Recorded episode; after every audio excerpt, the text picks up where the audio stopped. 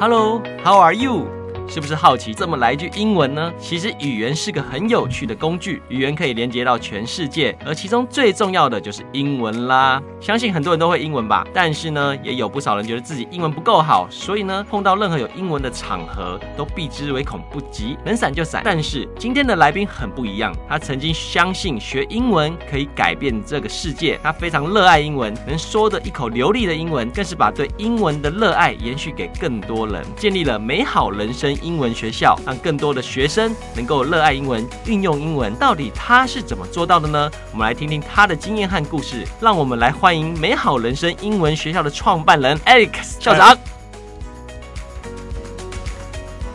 嗨，大家好，我是阿泰校长。Hi everyone, my name is Alex. Nice to see you, Neil. Hi, and see you all of you. Thank you. OK，不过我们今天还是用中文来采访啊，好不好？好不好？那其实认识 Alex 也很久了，那其实我们也让观众知道说。你这个创立这个美好人生英文学校之前呢，你的职业背景是什么呢？本身是个读英文相关科系的吗？还有是什么原因让你开始学习英文，相信英文可以改变这个世界的？哦、oh，OK，就是其实其实我在做英文前是人生非常非常迷惘，然后我做过很多很多各种工作。我觉得我人生就是一个自我探索的旅程啊，所以之前的工作啊跟自我探索相关，像做过直销啊、保险啊，在路上发过 DM 啊，还不是曾经帮大学生当快递过，一一次一趟两百块。嗯，所以我其实，在当兵退伍之后，其实人生非常的这个颠簸跟漂泊，嗯，好，然后我第一份正职其实是餐厅的服务，在我二十九岁那一年，是，然后就跑去端盘子，然后发现哇，我在端盘子的时候，发现我的那个主管都年纪比我小五岁以上，所以当时其实，在做英文相关的这个创业前期，人生是非常漂泊的。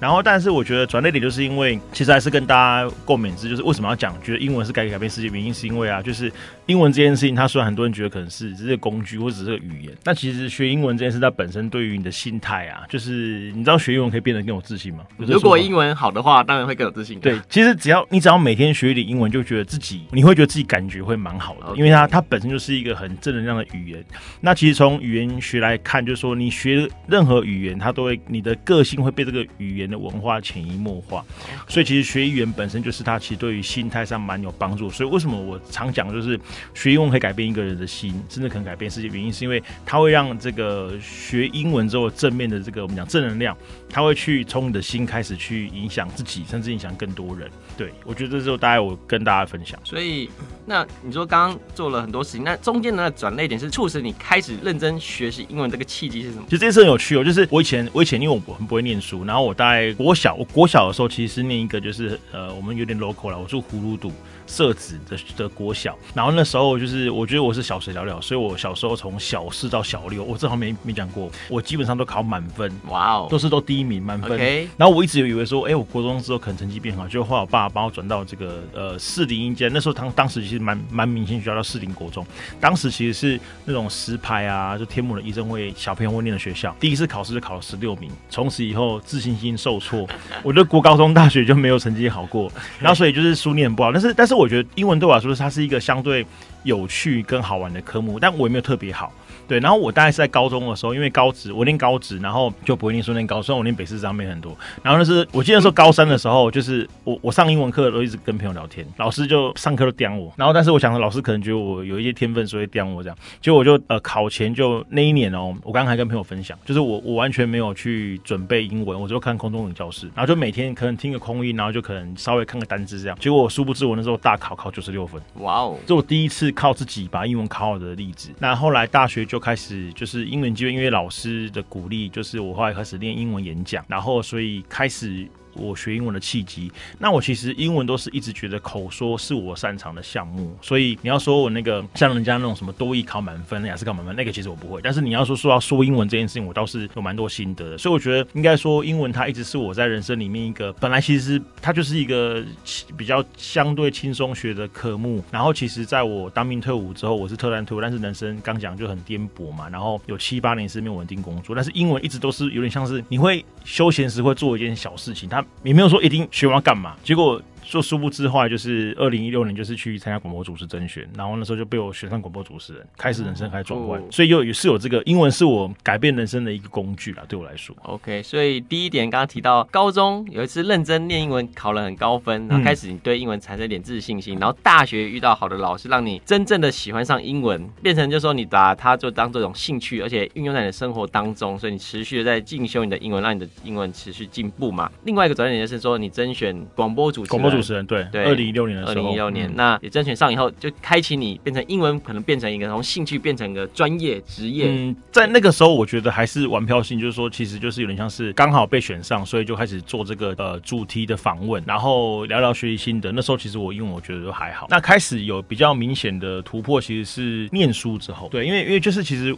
我觉得做教育这一块还是要有点有点学历的哦，所以就是我在我老婆鼓励之下，然后我就我还是最后一天送送那个报名简章的，嗯，跑去念那个研究所，在那个台北科技大学，然后念应用英文所。嗯、那坦白讲，因为我真的不会念书啦，所以我觉得学业对我来说也是蛮困难。但是但是就是我就觉得说，好像为什么要做英文是好，好像这件事情它就是在我人生里面会是一个我做起来相对省力、有趣，而且能够带给别人价值的一项东西。像像我记得那时候我就上文学课，然后文学课就是我们念英国十八世纪文学，就是你像看英文的文言文这样，都.看不懂。然后我就搞了一学期都看不懂，说哎、欸、那个 ALEX 里面一一堂课一周要念一百页的文学，那画模什么鲁滨逊漂漂流记叫你用英文念也不会。然后后来我就觉得哎、我就这样大概尽量跟着老师的 tempo。当我开始在看那些文学作品，虽然我看不懂哦，我就这样喵喵喵喵喵喵，从第一页喵到最后一页一百页。哎、我突然发现有件事，就是好像我做完这件事情，突然觉得自己的英文听力跟口说变顺。就是我发现哎、好像我只要去接触它就会变顺。然后后来我去研究一些语言科学，发现哦，原来这就是人家讲的所谓的自然学习法，就透过接触跟熟悉跟沉浸去让自己对于英文，你会觉得更顺、更敢讲，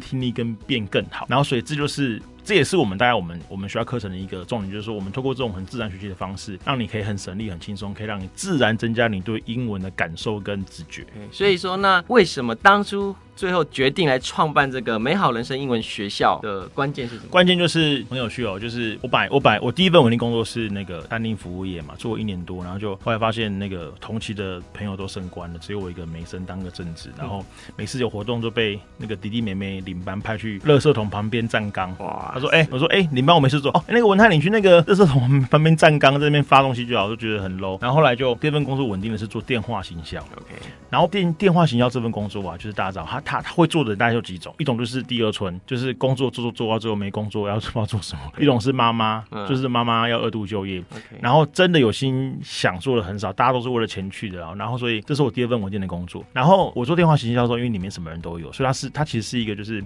你你不会觉得它是一个梦想，就是一个只是一个赚钱的工具而已。但我做还不错，我大概一年最高可以一个月是可以做到二十几万的薪水。嗯，然后我去转做广播主持然后当我去做广播主持人，当我把节目主持完之后，我就发现我回不去了。我我就觉得电话行销，我觉得已已经很无聊了。那我想说，那我就想要给自己挑战。那时候在电台里面访问的时候，然后因为主持人，我觉得有趣的事情是，我觉得就是你可以去掌控这个节目的气氛。然后因为我的节目名单有很多是名人，像燕君、谢欣、钱维娟教练，他说是我的名单。然后有很多艺人来帮我上我节目。当自己经过这个洗礼之后，我觉得一个震撼，人生的那个速度全被打开之后。我就回不去了，然后后来就当时是还是女朋友，就问那个当时女朋友问他说：“那我要干嘛？”说：“要不我们创业吧。”因为他们家是做生意的，那开始开英文课。其实这样开始，就是只是觉得说广播主持之后没事做，那我要做什么？我去百货公司摆，好像也可以摆地摊，可是觉得好像做不起来。要不然做英文课，相对因为那时候做完广播节目，就很多人问我说怎么学英文。嗯，那我觉得那与其很多人来问，那不如我们就试试看。嗯，那其实有时候我也不会教，我请老师来教，然后自己后来回想那时候，其实我也不知道讲，就是反正莫名其妙是会有人来报名课程，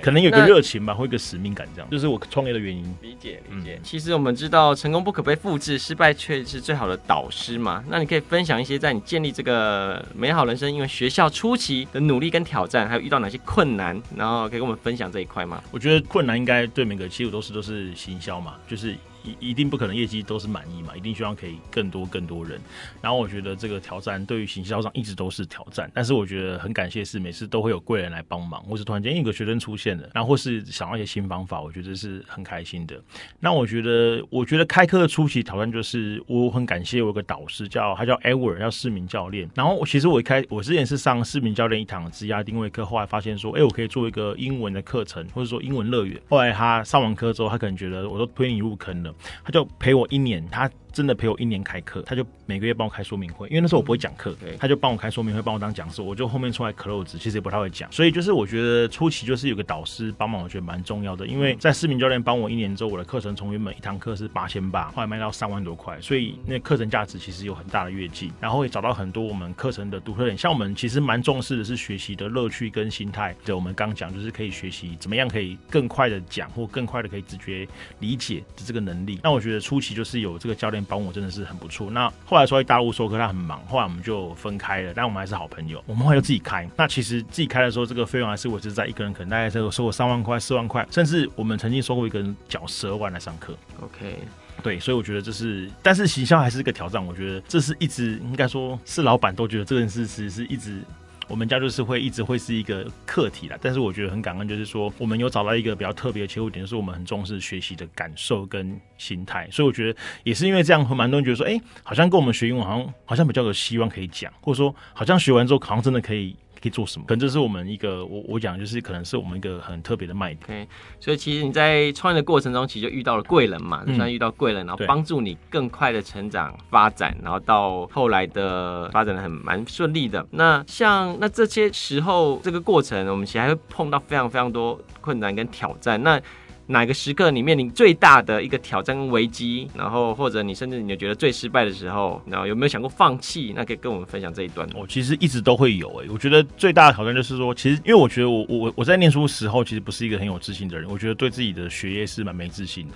然后因为工作的过程其实也是挫折很多，然后一直不知道自己要做什么跟要要什么，还有就是一直没有很有成就感。所以我觉得创业过程里面，因为创业我觉得就是人家说人生是个道场嘛，那我自自己又在打坐，所以我觉得以修行来说。创业就是一个很真正的修行的试炼，他会去考验你是不是想面对那一块东西。那我觉得对我来说，我就是其实我对工作跟事业这件事情一直都有一个，就是说我一个应该讲，就是我很容易会让自己面对到一个比较容易没信心的状态。那因为我们必须跟客人直接接触，所以很多时候客户的反应会会。或多或少，我觉得应该老板都会影响到自己的状态。嗯，但我给自己的解方是这样，就是我觉得当我觉得自己可能没信心的时候，我有发现一个点，就是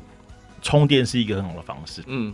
曾经的时候，我就是在念书的同时发现，哇，为什么好像这个月没有说 case，觉得很没信心？因为我们我们做蛮多是私人的教练课程，对，然后就开始哎、欸，发现我念念书，我发现念书的过程里面好像会自己充电，然后会发现一些新的呃，我觉得在学术领域上很多地方是可以跟。因为我说教育嘛，它是可以相辅相成。哎，发现新的切入点，发现可以破新的脸书贴文，或发现新的创意。所以我觉得，当我在面临这种低潮的时候，我觉得看书，特别是看这种大师级的论文或是这种著作啊，我觉得对自己充电或发现新的论点跟启发，我觉得蛮有帮助。当时，当时其实有很多这个 moment 是哇，完蛋了，我突然间觉得没电了，哎。看看书，上上课，哎，有一个从新的 idea 出来，所以我觉得这个是我自己，我觉得是蛮好的方式。那当然就是有机会可以跟像 Neo 哥请教这种大师级的，可以给让自己导师，我觉得很重要。有导师，比方像我之前像 Neo 哥访问很多 BNI 的朋友嘛，像我在 BNI 待过一段时间，我觉得那个时候有很多这个创业前辈啊，或者说一些导师啊，给自己支持跟指点，我觉得都蛮重要的。嗯，那我还是想知道说有没有最最失败或最困难、最想要放弃的那个时刻？疫情的时候啊。疫情的时候，OK，那那那可以。疫情的时候，哇，那个时候很挑战，因为我本来是因为呃，我们的课程其实就是说。呃，坦白讲，因为我们并没有真的请专人做行销，所以我们很难。就是我觉得这也是我们应该算中网协调，就是说很多时候很难在书面之下看到你课程的价值。那所以我们都一直做，就是所谓的说明会，或是跟客人、跟我们的学生可以一对一说明。那好处是他了解之后，他就会真的会呃，就是会投入我们的课程，而且我们的课程其实退费率蛮低的。那后来就是因为疫情一来的时候，我记得是二零二一年吧。二零二零二零二零年五月中直接关掉，哎、欸，真的是突然不知道怎么办呢？然后。那个因为疫情关系，所以我们就不能跟学生一面对面讲哦。然后那时候我老婆鼓励我说：“哎，没关系啊，你看很多人做那什么线上课程啊，都不用录，都不用跟别人见面，就可以收很多学生哦。”真的吗？我就开始尝试哦，结果还真的可以诶。因为我我记得我第一次线上的时候收单是那时候我还是把用实体说明会的模式，就是东西比较多比较复杂，还做很多什么什么课程体验，把它拿到线上讲。结果还真的有一个学生就跑来报名，那当然是朋友介绍有一些交情啦。然后我觉得当时给我点信心，但是我后来发现说。在呃实体转线上的过程，虽然说我突然失去了我这个销售课程最重要的武器，就是我面对面的销售。因为我做电话行销，做广播主持，然后我也做过一些业务，所以其实面销能力，我觉得用讲课，我觉得是我的优势优势。对，然后对，然后而且我这个有个 BI 伙伴跟我说，哎，文泰那个，我记得记得基本上你们两个，你跟你老婆在推课，基本上是不会饿死，你们一定可以推很多课程，这是没有问题。可是转到线上之后，发现哇，天哪，你在贝安诺啊，那。结果那一次的经验之后，开始开始办线上说明会，然后还真的每次都会有人报名，而且很多时候是哎，怎么不知不觉有人汇钱进来了？哦，原来有人报名了哦，所以这其实是一个对我来说是一个很大的挑战。那同时也给我新的礼物，所以我们现在希望规划说，能够把所有的课程都可以变线上进行，因为我觉得就是实体有一个限制嘛，就是有区域限制跟地区的限制，但线上我们可以帮助更多人。想聊就是我其实我刚从美国回来，然后我们就是在八月中的时候有一个荣幸，我是 Toastmaster 台湾的总会山长，那我们去美国培训，应该说去巴哈马培训。那那个时候我就认识了很多各国的人，对，各国人。稍等稍等一下，啊、你刚才讲到 Toastmaster，所以有些人不知道是什么东西，所以你跟观众介绍一下好不好？没错，来补充一下哈。呃，Toastmaster 白话讲就是它就是一个练习公众演说的非营利组织。那我们都是在做教育训练跟学习。那我讲一下比较公版的介绍啦，哈，就是其实我们练两种能力，一个是领导力。跟那个就是沟通力，那我们是用公众演说方式来练。那所以我们在这个 Toastmaster 的这个训练里面呢、为什么叫 Toastmaster？原因是因为在英文里面，Toast 就是干杯的意思，然后 Master 是大师嘛，所以他其实是希望透过一个我们讲就是一个体验性的一个方式，然后能够让很多人在这个环境里面可以学会怎么样在很多人面前站起来讲话。那他是一九二四年创立在美国加州，然后创办人叫 Dr. Rolf C. Smedley，就是一个他当时是 YMCA 的一个教育总监。他有发现说很多美国年轻人，他们其实对于公众演说很害怕，没有自信。他非常非常非常喜欢帮助别人，后来就成立了 Toastmaster 这个组织。那现在到台湾，根据最新的资料，大概全世界有二十八万的会员，超过一万五千个分会，在在一百一百四几个国家。所以台湾目前最新的数大概是两千八百多个会员，有一百七十一个分会，我们还在持续创立当中。所以如果大家参加过什么社团，你可以想象说，就是它就是一个练。英文呃，练公众演说培训训练的一个富人社或 BNI，我们就是一个社团组织，对，那所以就是说，每次的例会里面都会有各种各种角色，比方说计时员、演讲者或主持人或是讲评者。那每次只要完成一个演讲，因为我们主要是练演讲嘛，五到七分钟演讲或是演讲的话，都会有一个一对一的讲评者给你做一些就是我们讲的回馈跟讲评。那而且还会练一个即席演讲，就是它可以让你练习一个题目给你，比方说，哎、请问你现在如果你有一百万美金，今天要把它花完会怎么花？然后你就要直接。做一个一分钟的短讲去回复，他对于训练沟通的逻辑跟思考是蛮大的帮助的。然后，所以就是刚 Toastmaster 其实是一个算是非盈利组织，可以让大家去学习英文的平台嘛。对，诶，其实我们我们主要是英文没有错，因为我们是来自美国，但是在各国的呃，我们讲我们有很多 district 地区，然后也会有各国的母语或语言来使用。台湾就有客语、日语、台语、国语跟英文五种语言。OK，所以基本上只要学习这些外语，你有新的话，你都可以去运用接触你的平台，然后用你们平台来学习这些语言。对。还有锻炼工作演说的能力，是吧？对，没有错，没有错。OK，那对，对最近其实跟 Alex 联络上，就是因为在他的 Facebook 看到哇，他去美国大会，嗯、对，就是那个全球性的组织，他在每年会办那种全世界对那种年度大会，有全世界各地几十个、上百个国家的人来参与的盛会。是，那 X 就是我们台湾的代表。对，其实我们我们应该是有三位，我还有学长姐啦，就是有总会长跟就是课程品质执行长。那我是专门在创分会的分会成长执行长。那刚好就是因为其实那地方签证也不好申请，就有幸刚好我代表台湾去参加这个培训。那每年我们会有一个年度大会，然后一般都在美国周围或美国本土。那所以我们去今年是在巴哈马，巴哈马这国家在古巴跟迈阿密中间，它在百慕大三角洲的旁边，它是一个岛国。对，然后呃，我觉得就很荣幸，就是去参加了二加四。天两天的培训跟四天世界年会，那我我想讲的就是说，其实我觉得这是我第一次到这个国际的场合去跟很多，甚至我们在那边是可以举国旗的。哇，他是台湾之光，Alex 是我们台湾之光，正在世界全世界的就是目光里面挥舞着我们台湾国旗。对，非常感谢，就是可以举国旗，然后呃，而且就是跟很多人，包括内地同胞，我们可以做很多的互动。那我觉得就是，其实我去，我发现几个很有趣的点哦，就是第一个是哦，其实大家知道吗？就是我跟那么多国家互动，我先聊一下英文的能力哦。大家可以猜猜看，就是这么多国家有各种颜色人种、各种颜呃各种颜色的人哦，大家可以想想看，哪一哪一种颜色的的人种英文最没自信？我不讲会不会讲，就最没自信。黄种人，对，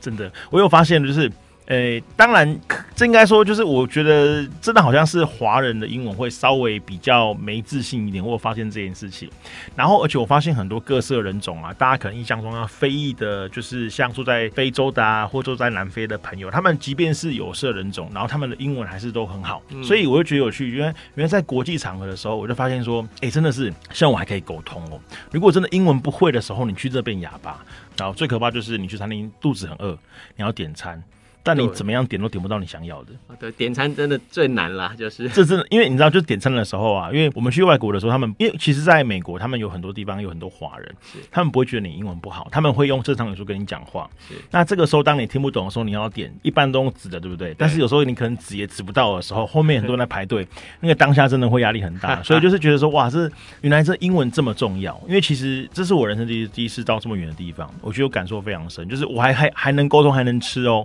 那那就是说也。希望说，在出国这个经验可以回来之后，可以就是应该讲，就是我觉得我更有使命，能够帮助更多人，能够提升自己的英文能力。因为有时候，呃，我觉得要把发音跟文法学到百分之百，真的看个人造化。因为这个东西很多时候看每个人的吸收。像我们有一个就是语言天赋，每个人天赋不一样。但是我觉得口说的自信是可以透过环境或是导师的支持来训练的。就是你能够讲之后，能够沟通，至少你可以点到一杯咖啡来喝。你可以说 coffee，至少可以点咖啡。我觉得这个是。或是有时候，如果你觉得开口都很难，讲不出来或疑无，那比手画脚也可以。但是我觉得要有那个走出去跟开口的勇气啦。嗯嗯，就是其实勇气最重要，你要至少你要有勇气去做嘛，对不对？有做才有后面。对不对？没有做就那 X，在你去美国的这一段经验历程，你有没有遇到什么困难？哦，其实本来应该是说应该去不成啊。我们是从我是从美国飞，我的目的地是巴哈马，一个小国在古巴旁边，加勒比海。然后我其实因为他签证非常难申请，我后来知道原来很多人被挡，很多人被拒绝。我在出发前两天还没有签证，就目的地没有签证，我有美国签证没有目的地签证，他们说要放弃了，不去比较轻松。后来发现啊不行，我都努力那么久，准备了快十份文件，还半夜打越洋电话打了快一个礼拜。我就还是勇敢的出国。我出国的时候，其实我有可能是会被遣返的，不是我有可能无法到目的地。我就在美国待两个礼拜，因为我机票是八月十号飞，二十二号回来。OK，然后很有趣哦，就是呃，我后来就发现很妙。我出国的时候，我就我有去一个这个药师佛求求个灯啊，这样啊，就是请菩萨保佑一下。结果很有趣，我到旧金山的早上，然后我我我我先换了机票，换三天，我说我等三天好了，签证没下来就算了。结果我签证突然下来了。那这件事情后来。我跟很多人分享，我到国外去，他说你怎么会这么勇敢？我说没有啊，因为我我不出去的话，我什么都没有。因为我很感谢这个机票，其实是我们事业总会帮我们出的，因为我们是总外商长可以去培训。那因为这个机票，如果我没有出去，就没有机会。OK，就是我没有出国，就什么都没有，我连踏上美国的机会都没有。OK，所以就是我当时就是这个犀牛，就是就是跟他冲了，就是干就对了。对，结果很幸运，第一个我转机三天，在旧金山三天时间可以体验美国的当地人文民情，然后也成功去世界年会，然后跟很多人交朋友，然后回来在休斯顿待。也待了半天的时间，所以我觉得就是这是我出国觉得哇很很精彩，因为很多人觉得很难想象，没有签证还出国，对啊，而且我 我出国前的时候，我问我的旅行社，他跟我说你可能不能上飞机，OK，结果还好台湾让我上了，到旧金山发签证下来了这样。那我就想分享一下去我去国外的启发有几个，我觉得有很多很多文化冲击，就是以前可能大家觉得美国很正向，或是美国人觉得他们的西方人特别的正面激励这样，可当你当天真的感受到，你就觉得哇怎么会跟他们不一样？有几个，就是我那时候从旧金山到机场坐地铁，因为幸运多三天嘛，就旧金山当地走。我出地铁第一个 moment 感觉是这样，哦，原来电影的那个城市真的跟这边长得一模一样。嗯，它因为台湾都是习惯路比较小，然后可能。我们城市也是比较 local 嘛，在国外它真的就是那么漂亮哎，天空就是这么蓝，空气就是那种十六七度舒舒服服的，而且也很干很舒服。然后路上呢，就是每个人就是这么有自信。